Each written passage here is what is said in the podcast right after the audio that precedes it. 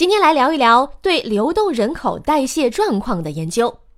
流动人口这个词儿早就不新鲜了，上个世纪有北漂，现在有各种漂。但漂在外面的人健康状况是怎么样的呢？上海瑞金医院与中国疾控慢病预控中心从二零一二年起合作开展了中国流动就业人口慢病监测及其危险因素调查。采用多阶段分层整群抽样的方法，对年龄在十八到五十九岁、具有全国代表性的四万八千七百零四名流动就业人员进行了系统的调查。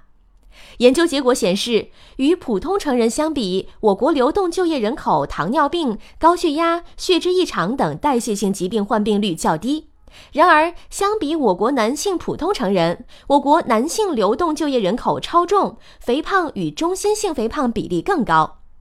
由于肥胖可最终导致多种代谢异常，因此这部分人口的心血管代谢风险不容乐观，需要有针对性的实施全国性干预措施。本条音频来自《柳叶刀：糖尿病与内分泌学》杂志。